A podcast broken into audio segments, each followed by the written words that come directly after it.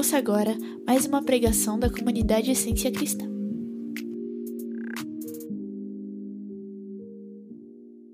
Vamos fazer a leitura de 1 Coríntios 13, versículos 1 a 3. Diz assim, as escrituras. Eu vou ler na NVT, a Elo vai colocar aqui para a gente. Se eu falasse a língua dos homens e dos anjos, mas não tivesse amor, seria como um sino que ressoa ou como um símbolo que retine. Se eu tivesse o dom de profecias, se entendesse todos os mistérios de Deus e tivesse todo o conhecimento, e se tivesse uma fé que me permitisse mover montanhas, mas não tivesse amor, eu nada seria. Se desse tudo que tenho aos pobres e até entregasse meu corpo para ser queimado, e não tivesse amor, de nada me adiantaria. Amém. Senhor, que esta parte da tua palavra nos ajude a nos tornarmos um povo mais amoroso. Que as nossas vidas possam ser canais do grande amor de Deus. Canais que fluem e que se espalham para as outras pessoas todos os dias durante toda a nossa vida.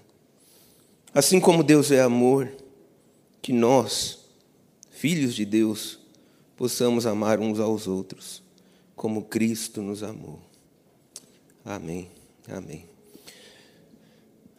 Gostaria de começar fazendo uma pergunta a você.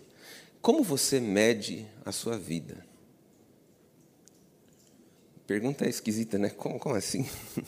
Como você mede o valor das coisas que você fez, realizou ou conquistou? Todos nós sabemos que o padrão de medida do mundo, o que o mundo gosta de usar, é quanto dinheiro você ganha ou quanto dinheiro você vai ganhar no futuro.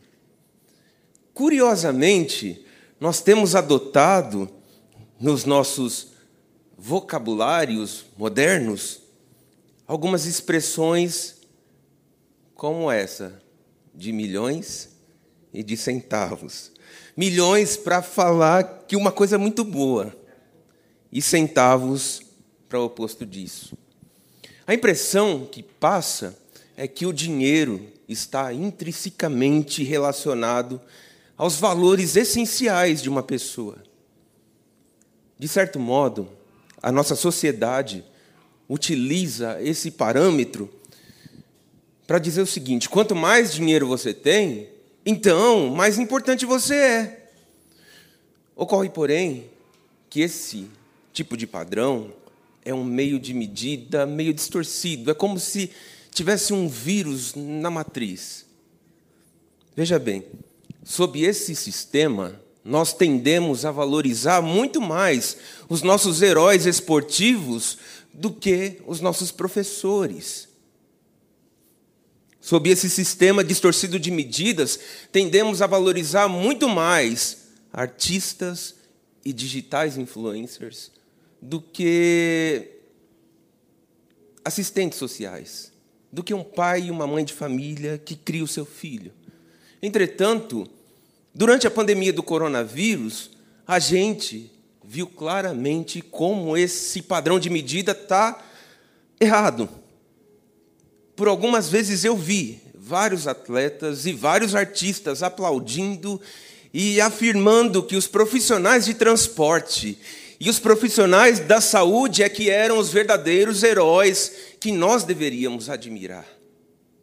Agora, uma outra maneira pela qual a sociedade tenta medir o seu valor, o seu valor de vida, tem a ver com o seu status. O que é o status? Status é simplesmente como as pessoas classificam você em comparação com outras pessoas.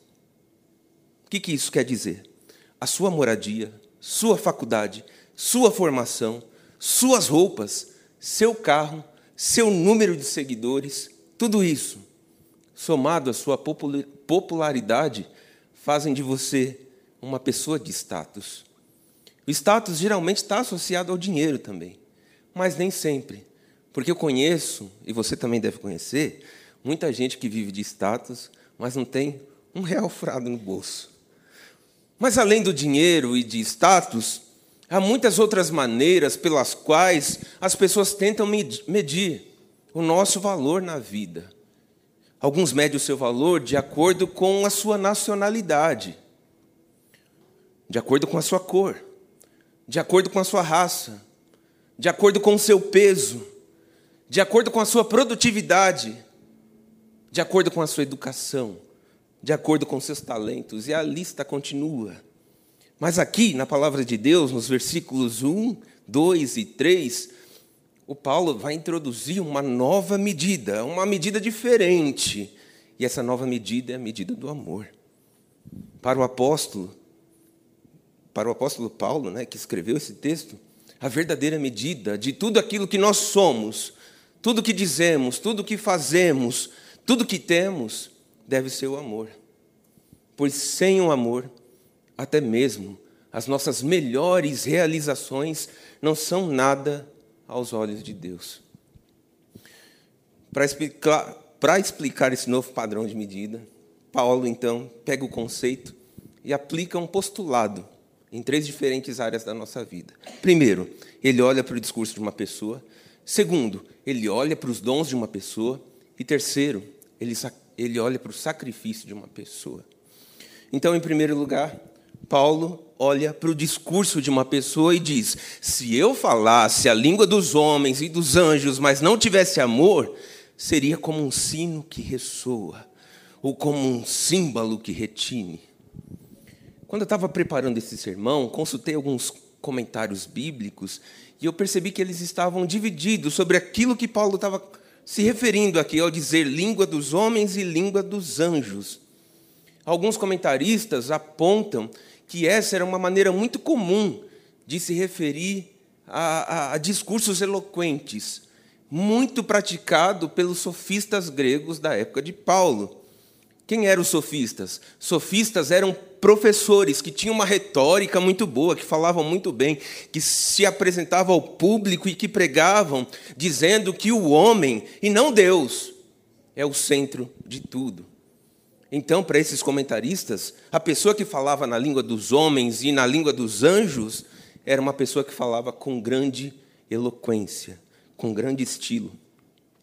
Agora, outra parte dos comentários que eu consultei, obviamente, né, vão dizer que esse versículo ocorre no contexto de uma discussão sobre dons espirituais, e especialmente sobre o dom de línguas. Se você volta um capítulo, capítulo 12, e vai depois para frente, no capítulo 14, você vai perceber que tanto 1 Coríntios 12 quanto 1 Coríntios 14 está se referindo ao dom de línguas, ou aos dons espirituais. E o, o, o capítulo 13 está ensanduichado no meio desses dois textos. Né? Então, a minha opinião é, é que qualquer interpretação aqui é possível. Porque realmente os coríntios estavam lutando com ambas as questões. E, particularmente, eu acho que Paulo era tão inteligente que, muito provavelmente, ele estava pretendendo que os coríntios captassem ambos os sentidos. De um jeito ou de outro, os coríntios nos dias de Paulo estavam muito envolvidos na fala.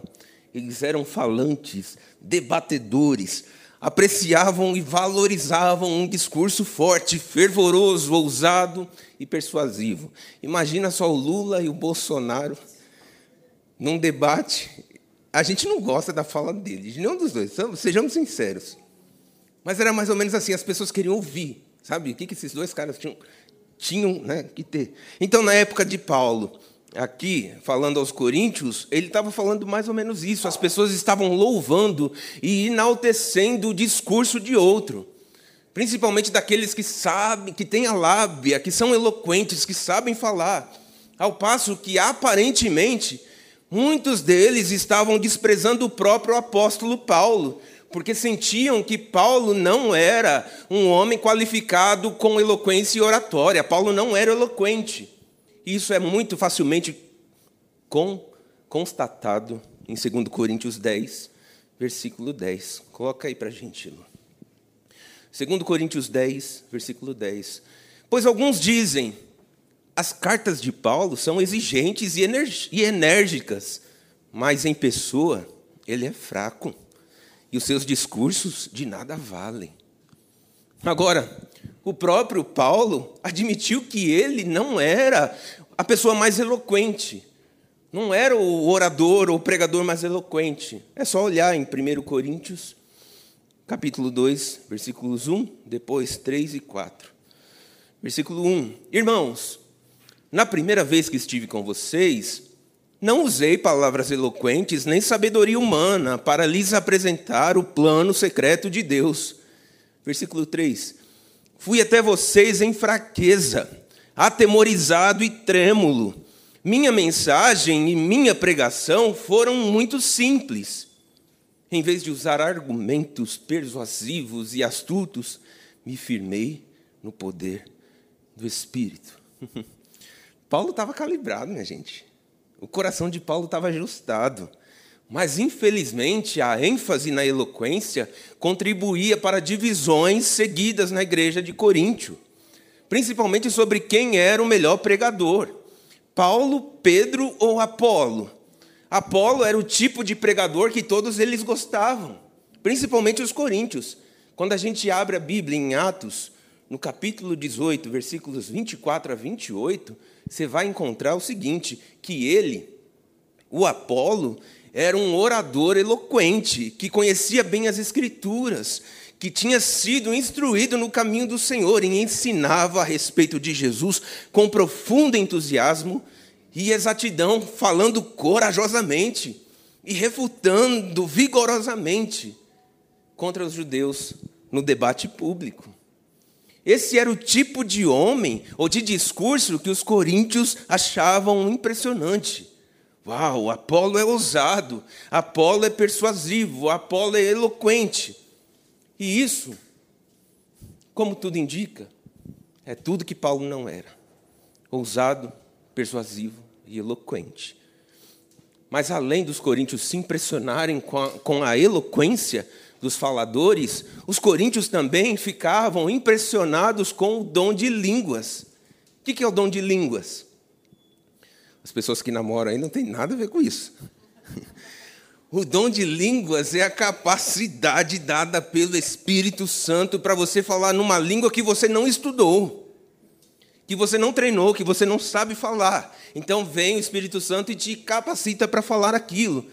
Atos 2, nós verificamos e sabemos que naquele dia de Pentecostes houve um derramamento inicial do Espírito Santo e as pessoas começaram a falar em línguas estrangeiras, não estranhas, estrangeiras. Judeus de muitas nações vi, vieram para Jerusalém para celebrarem o Pentecostes. E quando chegaram ali, viram aqueles discípulos galileus todos falando no seu próprio idioma, no árabe, no, sei lá, em todos aqueles lá. Os discípulos falavam em outras línguas, que nesse caso são línguas estrangeiras. E nesse caso, ele não, eles não haviam estudado qualquer língua dessas, mas ao falar, essas línguas, elas eram compreendidas em cada coração e as pessoas ouviam o evangelho através da manifestação do Espírito Santo. Você sabe que todo domingo de manhã eu estou numa igreja coreana. Eu sou Chondo, eles me chamam lá de Chondo. É tipo um evangelista. Os jovens falam em português, mas os pais deles falam só em coreano. Um ou outro que arranha um, um português assim. E, gente, era, é a mesma coisa de eu estar ali no domingo de manhã, o Espírito Santo vir sobre mim, e de repente eu começar a falar em coreano. E o povo que está lá fora, no outro templo, ouvir a minha pregação e saber que Deus está falando com eles. Então foi mais ou menos isso que Paulo está dizendo e que os discípulos experimentaram em Pentecostes. Né? Só que Paulo, é, além disso, não fala só dessa língua estrangeira. Paulo também fala de uma língua estranha, que os pentecostais, e eu me identifico, ah, ou eu me simpatizo, chamam carinhosamente de línguas de fogo. Paulo, inclusive, fala do uso do dom de línguas como um dom válido do Espírito Santo, que, quando usado corretamente, edifica todo o corpo de Cristo. Quando a gente fala em línguas corretamente, a gente enche outras pessoas e edifica essas outras pessoas. Né? Óbvio que deve ter interpretação de tudo isso, e é um, assunto, é um outro assunto. Mas continuando aqui, sobre esse assunto, Paulo usa o capítulo 12 e o capítulo 14 para instruir os coríntios sobre como usar adequadamente esses dons espirituais. No entanto, os coríntios viam erroneamente o falar em línguas como um sinal de status especial. Quem fala em línguas tem status. Aqueles que estão falando em línguas são mais importantes do que aqueles que não falam em línguas. Claro que todos os dons são especiais, mas os coríntios achavam que o dom de línguas era o mais importante de todos. E sabe o que eles fizeram aqui? Se dividiram em dois grupos. O grupo de elite, fala em línguas, e o grupo não especial, não de elite, que não fala em línguas. Assim, em vez de edificar o corpo de Cristo, eles estavam ostentando de forma egoísta o dom que agora eles tinham aprendido, que é o dom de línguas, para o seu próprio benefício, para a sua própria imponência, para o seu próprio status. Vejam só como eu falo bonito. Eu falo tanto na língua dos homens quanto na língua dos anjos. E o meu próximo? Eu quero saber do meu próximo. O que, que tem o meu próximo? O que importa de verdade é eu ficar impressionado comigo mesmo. É ostentar o meu próprio ego. É me bajular diante de todos os meus amigos egocêntricos também. Isso é o que me importa. É mais ou menos assim que os coríntios falavam. Então, nesse sentido, o que Paulo está querendo dizer aqui é que a imponência, a altivez e até o brilhantismo de uma fala, por si só, é um péssimo padrão para medir a vida de alguém. Para falar a verdade, esse nem é um péssimo padrão, esse é um falso padrão. Porque você não pode medir uma pessoa pelo valor das palavras. E você não pode medir o valor do amor de uma pessoa por aquilo que ela fala imponentemente a você. Porque até mais, até o mais bonito dos discursos pode comunicar nada de valor. Até mesmo a fala mais brilhante do mundo pode comunicar nada de valor. Se você sabe de história um pouquinho só, você vai saber que Adolf Hitler tinha um discurso que convencia todo mundo. Falava muito bem, era muito convincente e muito persuasivo. E a história todo mundo sabe qual é. Do mesmo modo, o dom de línguas pode ser usado e aplicado de forma muito errada e muito egoísta.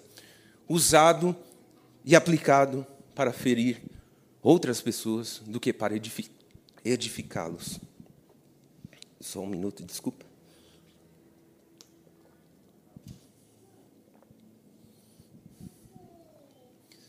Chega meu coração. Por isso, o Paulo está coberto de razão quando diz que a medida adequada das nossas palavras não tem a ver com brilhantismo, mas tem tudo a ver com amor.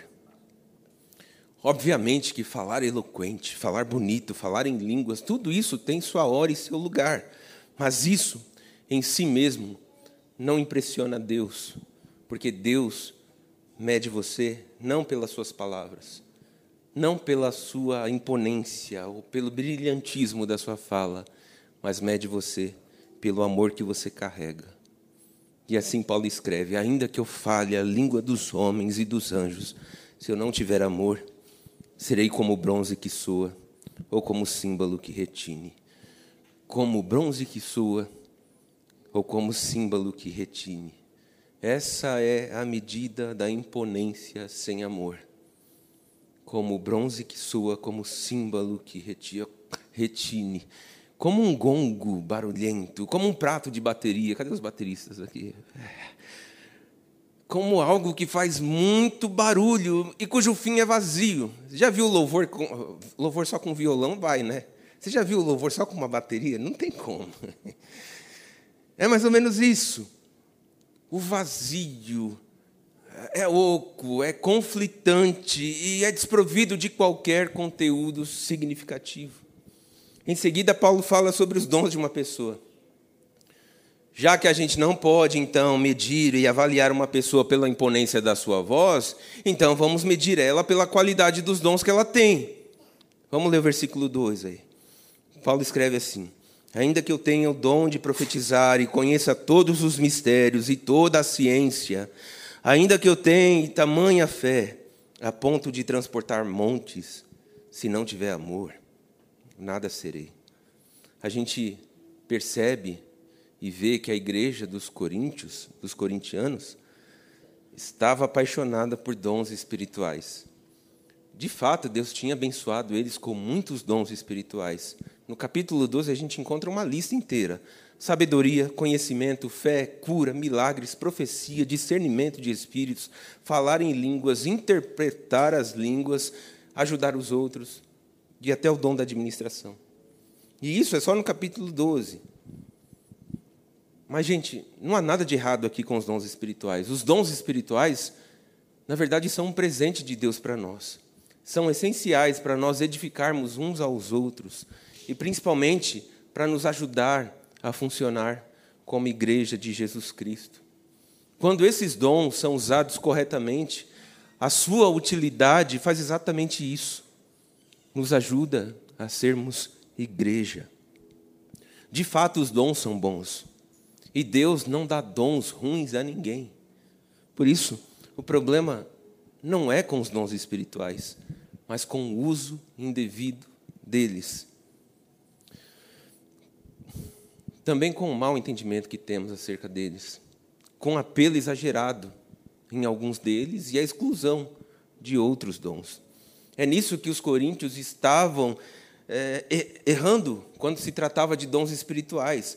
E o erro que eles cometeram, até hoje, muita gente comete. E qual é o erro? Os coríntios cometeram o erro de confundir dons espirituais com maturidade espiritual.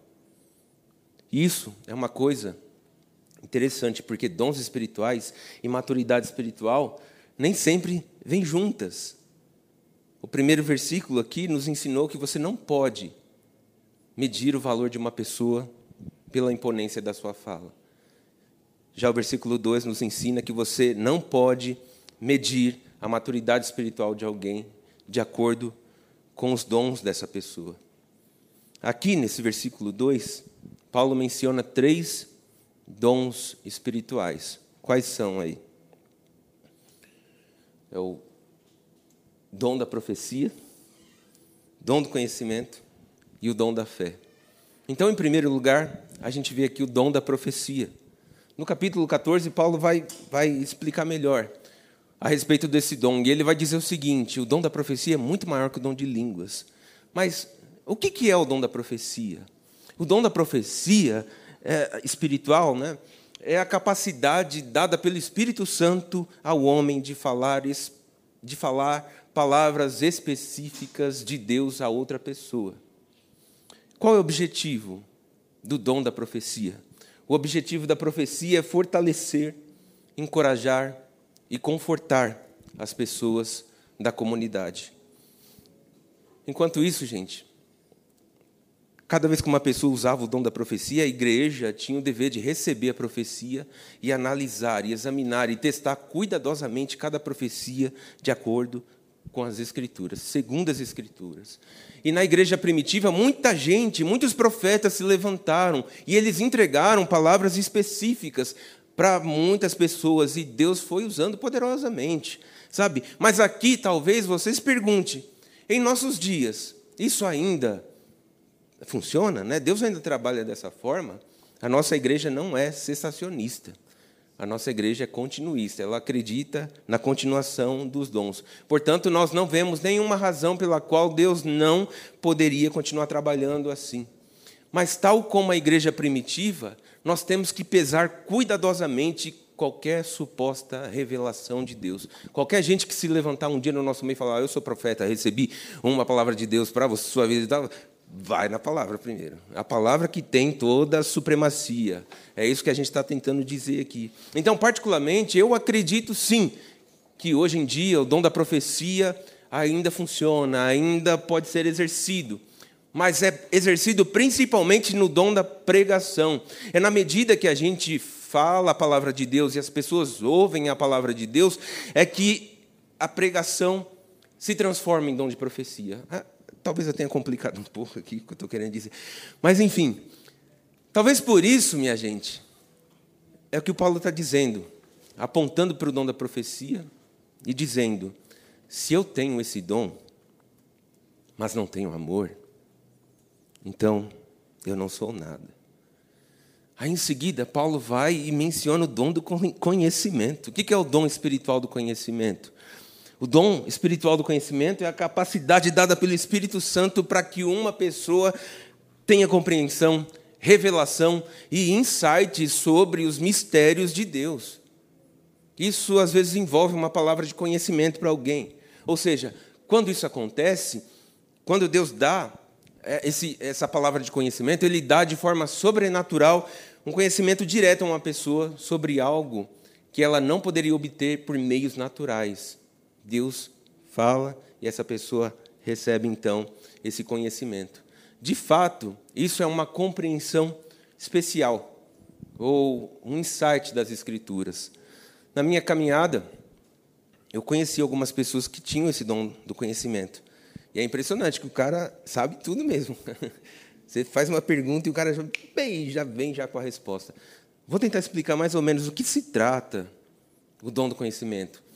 Primeiro, não se trata de uma visão específica aqui ou, ou, ou uma palavra específica ali. O dom do conhecimento tem muito mais a ver com a capacidade de entender os mistérios e todo o conhecimento. Fala sério se você não queria ter esse dom do conhecimento. Para aqueles que estudam teologia, assim como eu, fala para mim se você não queria ter a capacidade de poder entender a Trindade, como funciona o Pai, o Filho e o Espírito Santo. Entender a encarnação de Jesus, a predestinação, o livre-arbítrio, o fim dos tempos e conhecer todos os outros mistérios das Escrituras. Hum. Mas o dom do conhecimento não para só aqui, nos mistérios dogmáticos da Escritura. Envolve também os mistérios universais desse mundo. Será que você não gostaria de conhecer ou de receber esse dom para entender o funcionamento interno das galáxias? Como será que funciona Andrômeda? E ter na palma da sua mão na sua mente como funciona uma galáxia? Como funciona um átomo? Deixa eu dividir ele na minha cabeça aqui. Ou então você ter a resposta para entender o seguinte: como uma luz pode ser uma partícula e ao mesmo tempo pode ser uma forma de onda? Será que você não queria ter o dom do conhecimento para encontrar a cura do câncer? Ou para explicar para alguém como as abelhas voam? Então, é sobre esse tipo de dom de conhecimento que Paulo está dizendo aqui. E sabe o que ele diz a respeito desse dom? Ainda que você tenha esse dom especial, para entender todos os mistérios do universo e tudo aquilo que está aqui na palavra de Deus, sem amor, então você não é nada. É como se Paulo exagerasse o dom do conhecimento, dizendo: olha, você pode ser até onisciente. Sabe o que é ser onisciente? É saber tudo que Deus sabe. É saber de todas as coisas, tudo ao mesmo tempo. Mas isso só Deus pode fazer. E esse é o ponto. Esse é o ponto que Paulo toca aqui. Meu irmão, minha irmã, mesmo que você seja onisciente, mesmo que você conheça todos os mistérios do mundo, mesmo que você saiba até aquilo que Deus sabe, se você não tiver amor, então você não é nada. Então você não vale nada. E não vale ter tudo isso. Paulo continua dizendo: além dos dons da profecia, e além do dom do conhecimento, ele menciona um terceiro dom, o dom da fé. O que é o dom da fé?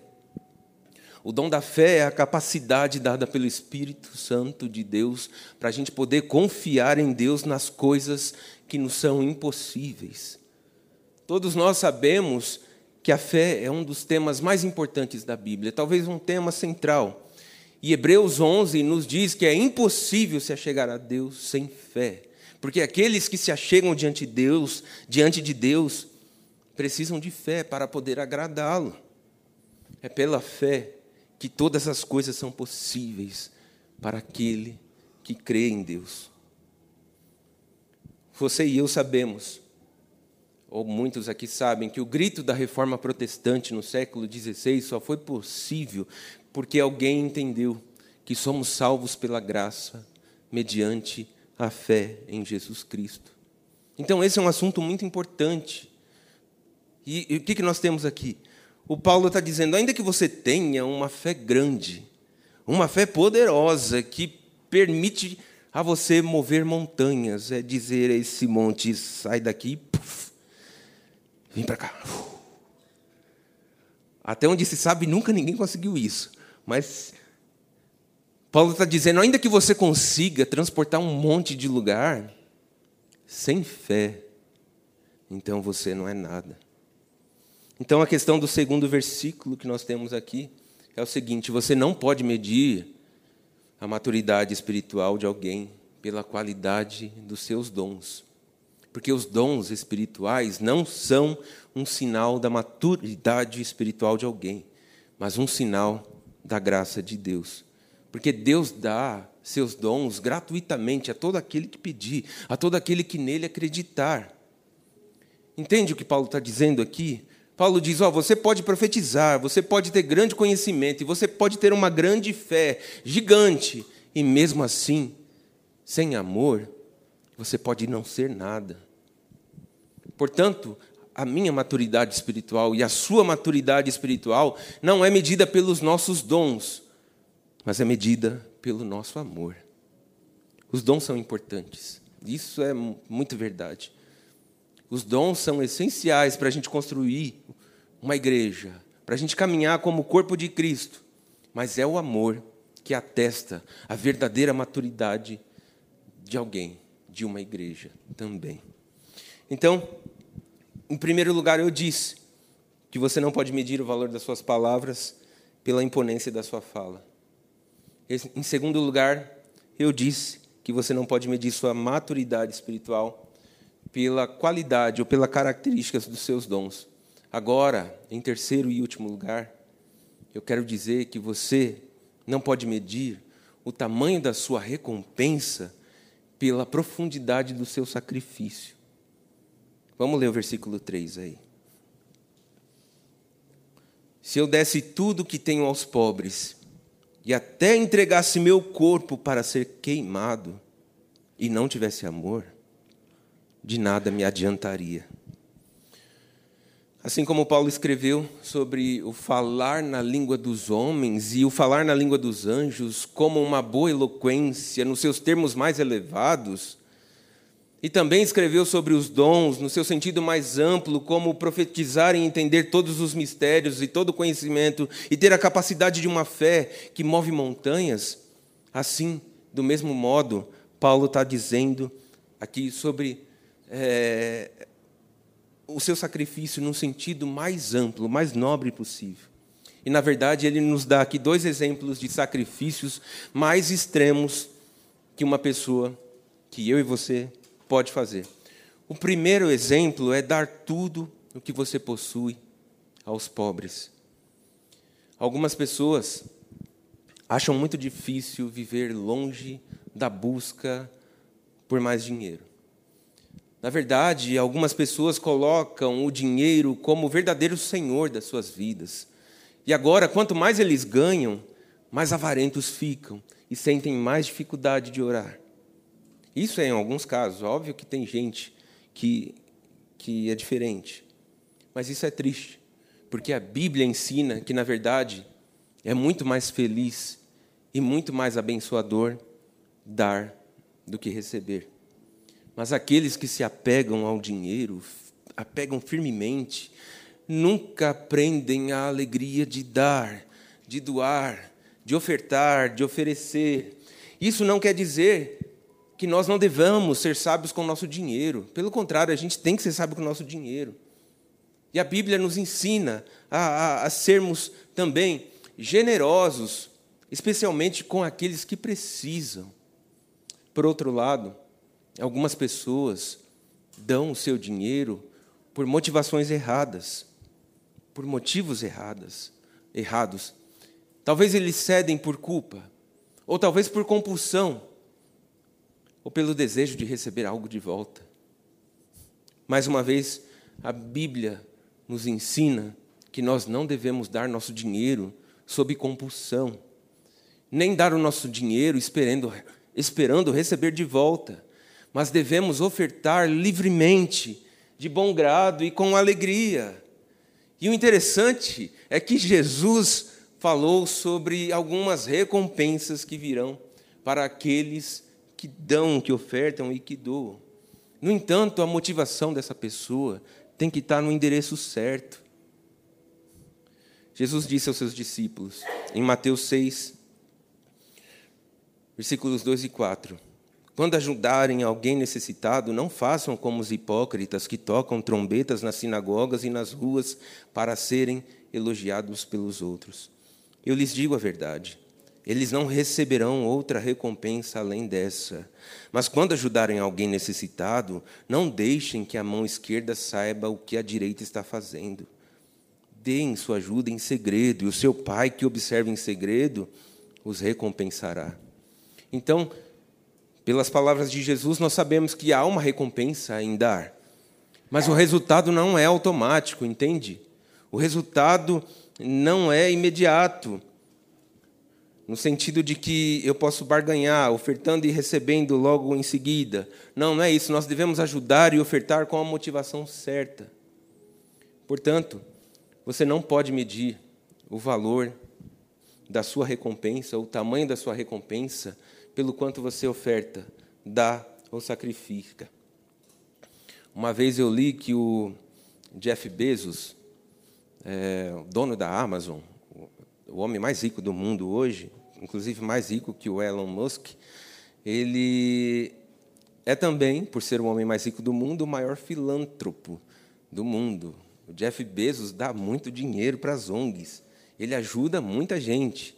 É tanto dinheiro, a oferta dele, que se a gente se juntasse, todo mundo aqui, e começasse a pegar o dinheiro que a gente já gastou no passado, até o dia que a gente morrer, todo esse dinheiro juntos aqui de todos nós, não chegava nem perto de tanto dinheiro que ele deu. E pensa só, como se ia ser 1% só, ia resolver nossos problemas. ia resolver o problema de muita gente. Entretanto, a gente não pode julgar o, o, o coração do Jeff Bezos porque a gente não conhece pessoalmente. A gente não sabe como, né, é, com qual motivação ele fez isso. Se foi por amor, se foi por culpa, se foi por compulsão, se foi por eh, para aliviar os impostos e tudo mais, né? Tem um monte de coisa. Mas partindo do texto bíblico que nós estamos lendo aqui, me permita só fazer uma observação. Se a doação desse homem, que é o homem mais rico do mundo, não foi motivada pelo amor, o amor a Deus e o amor ao próximo, então todo o seu sacrifício é, não, vai, é, não vai devolver para ele recompensa nenhuma. Ele não vai poder usufruir é, de nenhuma recompensa, se assim eu posso dizer aqui. Por isso que Paulo está falando aqui no versículo 3, uma realidade que é chocante para mim e para você. O que Paulo está dizendo aqui é, não é nem sobre dar muito dinheiro, como Jeff Bezos disse. O que Paulo está dizendo aqui é que, ainda que o Jeff Bezos o homem mais rico do mundo e toda a sua família junta, desse tudo para os pobres, ainda assim, ainda assim, sem amor, mesmo que eles doem, tudo, né? Então é inútil, então não vale de nada. Para encerrar, gostaria de contar duas histórias verídicas aqui. Primeira história é de um homem, de um jovem missionário chamado Charles Studd. O Charles Studd é um missionário inglês que nasceu em 1860 e viveu até 1931, um pouco menos de 100 anos da nossa era aqui. A história dele é um exemplo de uma pessoa que realmente entregou tudo a Cristo.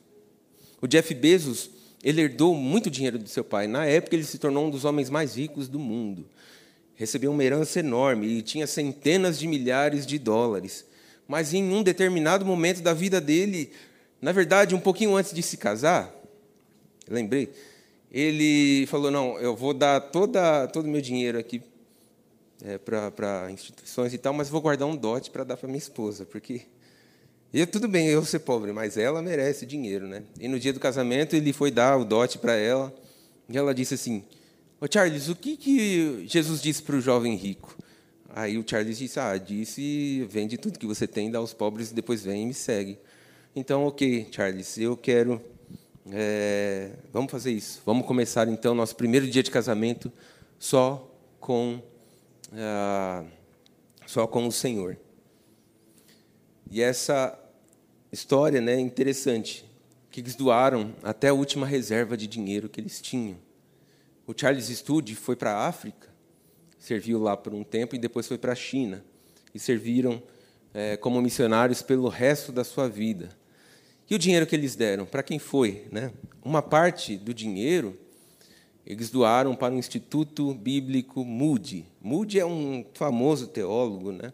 E hoje o Instituto Moody é um dos seminários mais uh, formadores de pastores e teólogos no nosso tempo. Capacita e prepara pastores para muita gente. Outra parte do dinheiro foi entregue para o George Miller. Quem que foi o George Miller? George Miller era um homem que abriu um orfanato. Você sabe que há 150 anos atrás tinha muito disso, né? Abriu um orfanato sem dinheiro nenhum. Só que ele tinha dentro do seu orfanato mais de mil crianças. Sabe o que ele fazia todos os dias para levantar comida para esse povo? Ia para a beira da cama e orava. Senhor, não tem nada para dar de café da manhã, nem almoço, nem janta para essas crianças hoje. E dizia, a história diz, dizia que quando ele terminava de orar, e ele ficava três horas no quarto orando, quando ele saía para fora, começavam a chegar os caminhões com, com, a, com comida né, para as criancinhas, com Bíblia, com roupa e tudo mais. E o George Miller serviu por muitos anos nesse orfanato e atendeu milhares e milhares de crianças. A outra parte do dinheiro foi para a China, para ajudar as missões modernas do Hudson Taylor. Hudson Taylor foi o primeiro missionário a ir para uma cultura diferente e vestir a roupa do, das próprias pessoas. Ele não ia pregar como um inglês, como um americano, sei lá, não lembro agora. Ele chegou lá na China, colocou as roupas dos chineses, aprendeu o idioma dos chineses e começou a falar no idioma deles. Sabe quantas pessoas Hudson Taylor levou para Cristo? quantos chineses, Hudson, um, homem e, e sua junta missionária, 18 mil chineses foram levados a Cristo por causa dessa missão. E a última parte do dinheiro de Charles Sturge foi enviada para o Reino Unido, para o capitão e pregador muito famoso, chamado William Booth. William Booth era o dono do Exército da Salvação. O Exército da Salvação é uma das juntas humanitárias das mais grandiosas no mundo. Quando há problemas na, nos países, o Exército da Salvação está lá para fornecer ajuda humanitária. Então, juntas, essas quatro missões, que foram frutos de uma oferta generosa de alguém, abençoaram mais gente do que a gente pode contar.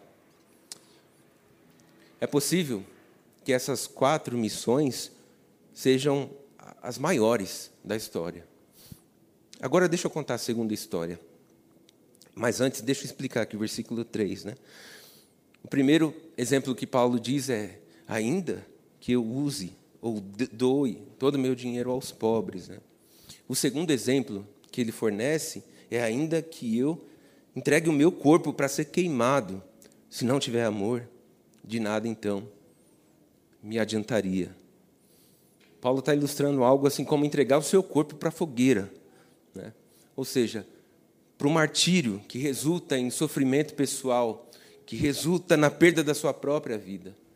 Minha gente, hoje é muito difícil para nós dar 10% do nosso dinheiro. É uma luta. Paulo está dizendo, ainda que você doe tudo, em seguida, ainda que você dê a sua própria vida, simbolizando aqui, ainda que você faça o maior sacrifício de todos, sem amor, então de nada adiantaria. Mas a história da igreja nos conta uma história de que muitos dos primeiros cristãos entregavam a sua vida por amor ao Evangelho, por amor a Jesus. Eles entregavam a sua vida para as chamas, para os leões e para a espada. E acredite ou não, até hoje no mundo, muita gente está entregando a sua vida por causa da sua fé. Me recordo das palavras do pastor Moisés, da IMOSP. Já, olha, ele não precisava. Já estava se aposentando, ficou um tempão na IMOSP, e o desejo dele era de terminar a carreira dele na Coreia do Norte, fazendo cafezinho e evangelizando os coreanos do norte, os norte-coreanos, né?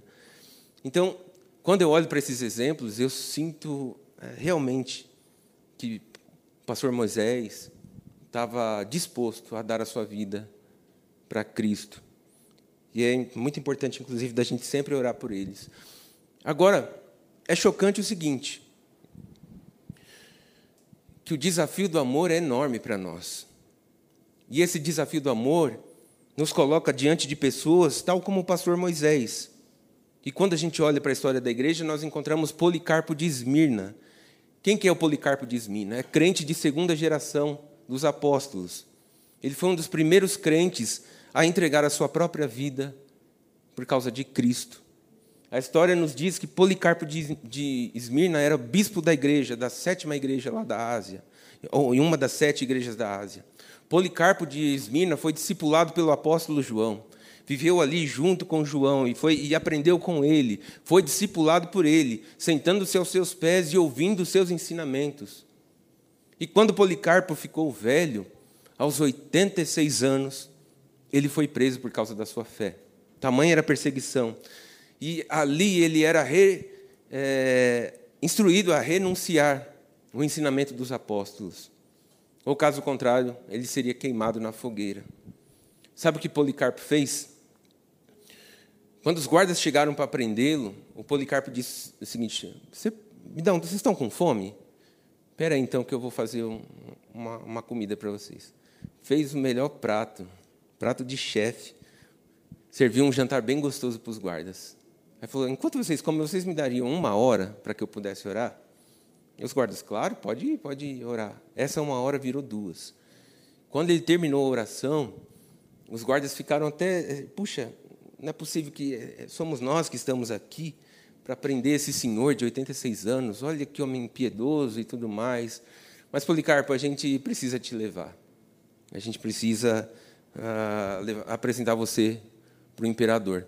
E levando Policarpo no caminho, eles começaram a dizer: Ô Policarpo, não custa nada você falar assim, ô, ô César, você é o Senhor. Deixa eu oferecer incenso a você e deixa eu te adorar, César. Se você fizer isso, Policarpo, você vai se ver livre.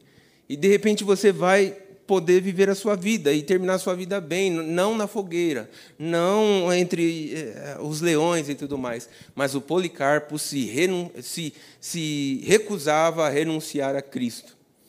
Então ele foi levado para o julgamento. E quando ele chegou lá, tinha um estádio repleto de gente sanguinária, violenta, querendo ver sangue, leões e fogueiras de, de ambos os lados. E lá dentro daquela, daquele arraial, daquela arena, o oficial lhe dizia: Vai, Policarpo, jure pela fortuna de César, arrependa-se e diga: abaixo os ateus. Essa era uma forma de dizer que os crentes né, não criam no imperador, então eles eram ateus. E o Policarpo acenando com a mão, um tom de, sarcar, de sarcasmo disse, abaixo os ateus, porque, na verdade, quem não crê, quem é ateu aqui, são vocês. Então, Policarpo fez essa brincadeira. Um velhinho, hein, de 86 anos. Mas, quando ele falou isso, ele começou a considerar, os romanos começaram a considerar que o Policarpo estava zoando, estava brincando com a cara deles. Os guardas diziam: negue Jesus Cristo e eu vou libertar você, Policarpo.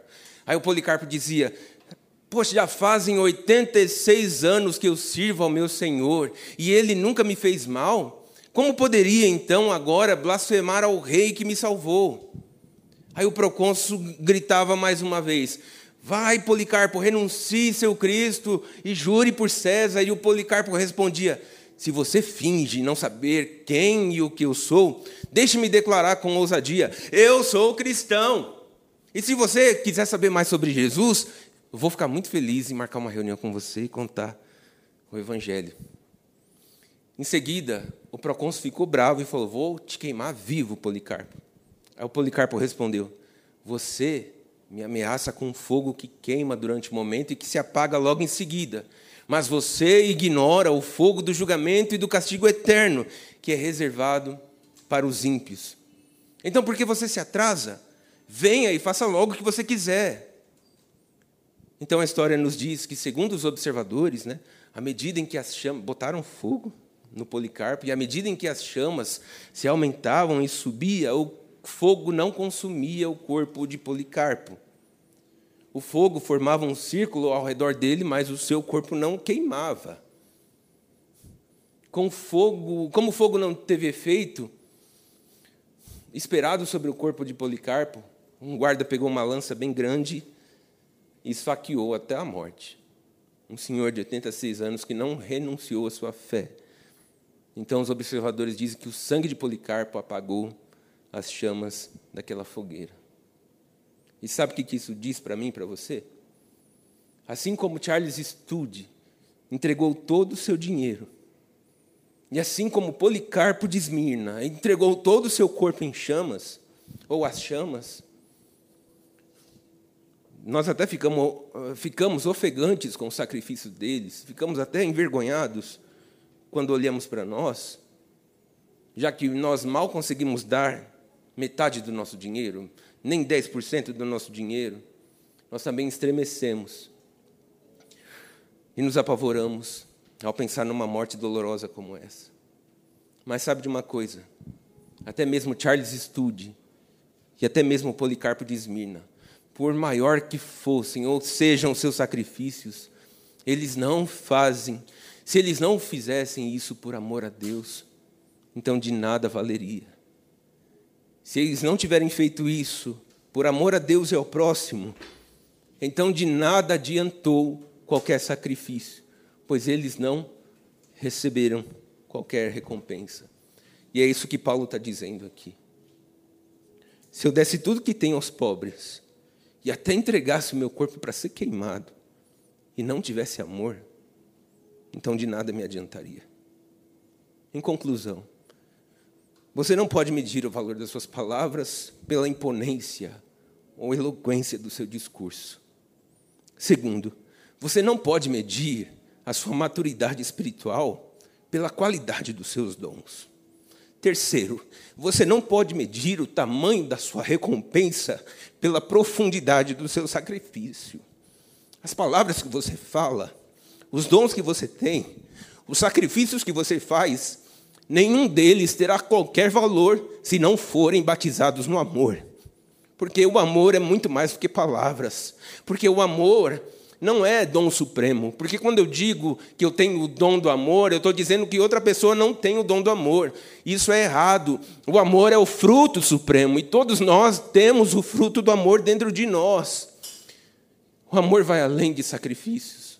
Ou seja, então, nada do que você diz, nada do que você tem, Nada do que você faz possui qualquer valor sem o amor. Porque o amor é a verdadeira medida de todas as coisas. Se um dia eu chegar a ensinar aqui na igreja, na escola bíblica, se um dia eu chegar a pregar aqui na Comec, se um dia eu sair visitar os doentes ou evangelizar alguém, se um dia eu for levar cesta básica para os pobres, se eu fizer tudo isso e não tiver amor, então tudo é inútil então eu não sou nada. Então de nada me vale tudo isso. Se eu trabalhar na minha empresa com a minha esposa, criar os meus filhos, sustentar a minha família e fizer tudo isso sem amor, então eu não sou nada. Eu não sou digno de nada. Se eu realizar tudo o que eu me propuser a fazer, realizando todos os meus sonhos, cumprir todas as minhas metas e objetivos na vida, e não tiver amor, de que me vale tudo isso? Então, minha gente, essa é a pergunta que você deve responder. Como você mede a sua vida? Carreira, dinheiro, status, conquistas, realizações, discursos bonitos? O que acabamos de ver aqui hoje é que a maneira correta, bíblica e evangélica de medir a sua vida é pelo amor a, maneira correta de medir tudo que você diz, tudo que você tem e tudo que você faz é pelo amor. Como está seu amor hoje?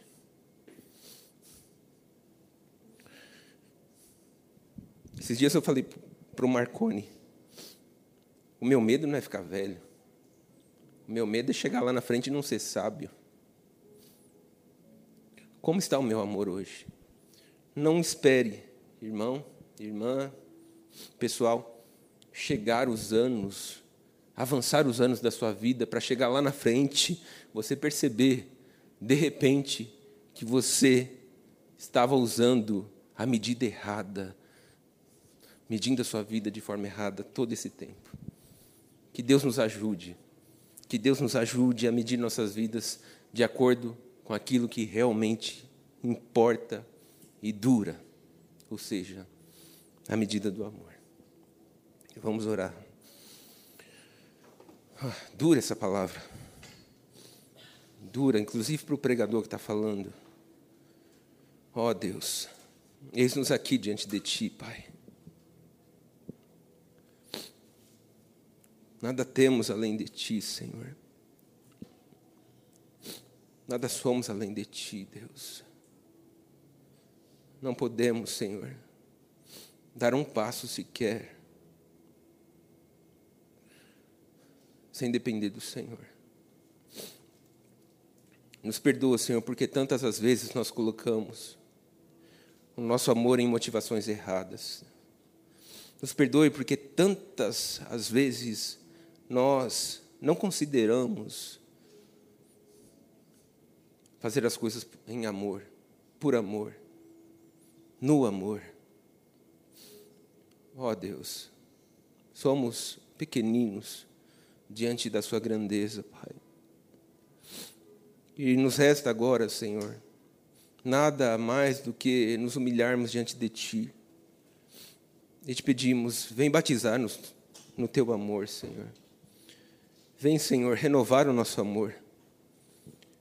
Porque, Senhor, nós desejamos experimentar o amor na sua mais alta profundidade, Senhor na sua mais alta beleza e na sua mais profunda entrega. Deus, talvez as pessoas que estão aqui hoje, Deus, estejam descalibradas no seu amor, Pai. Talvez as pessoas que estejam aqui hoje estejam precisando, Senhor, de um batismo de amor. Talvez as pessoas que estão aqui hoje precisam de um renovo no amor. São tantos os amores rivais em nosso tempo, nos tirando do Senhor, da tua presença, nos distraindo, nos levando para mais longe de ti. Hoje há um clamor aqui, Senhor, de voltarmos para mais perto de ti, Senhor. Voltarmos ao lugar onde o Senhor está. E sermos encontrados no teu amor.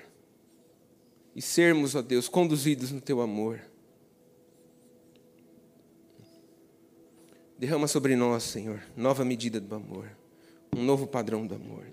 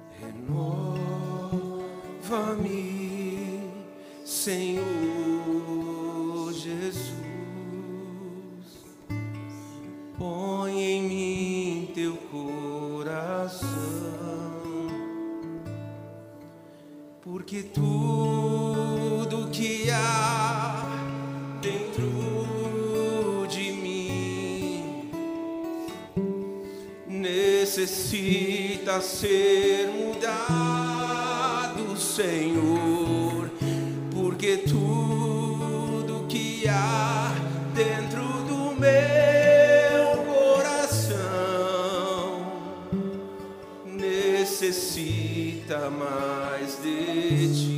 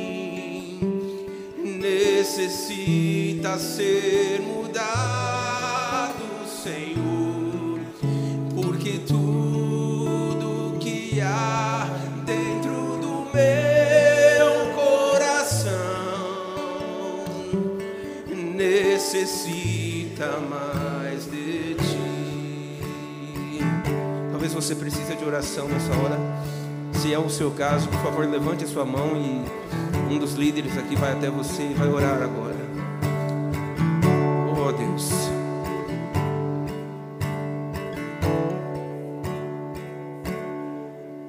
Eu entrego tudo a ti. O que sou entrego a ti.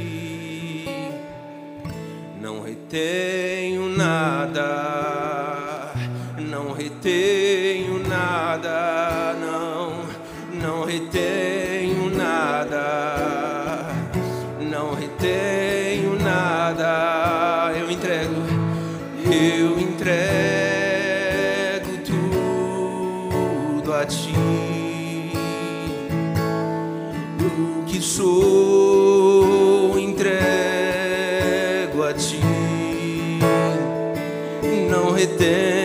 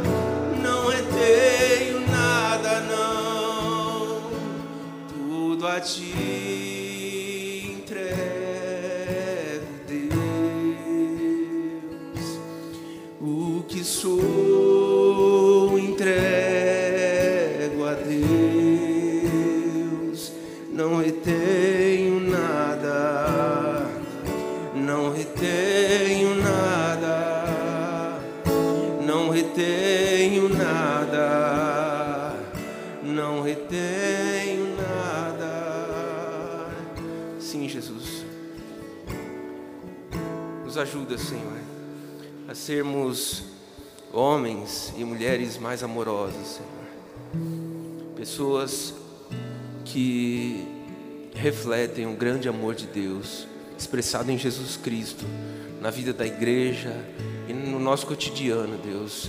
Queremos, Senhor, sermos é, gente amorosa, Deus. Nos ajuda a vivermos na plenitude do amor. Nos ajuda, Senhor, a sermos mais amados e também amorosos, Senhor. É isso que nós pedimos, Senhor.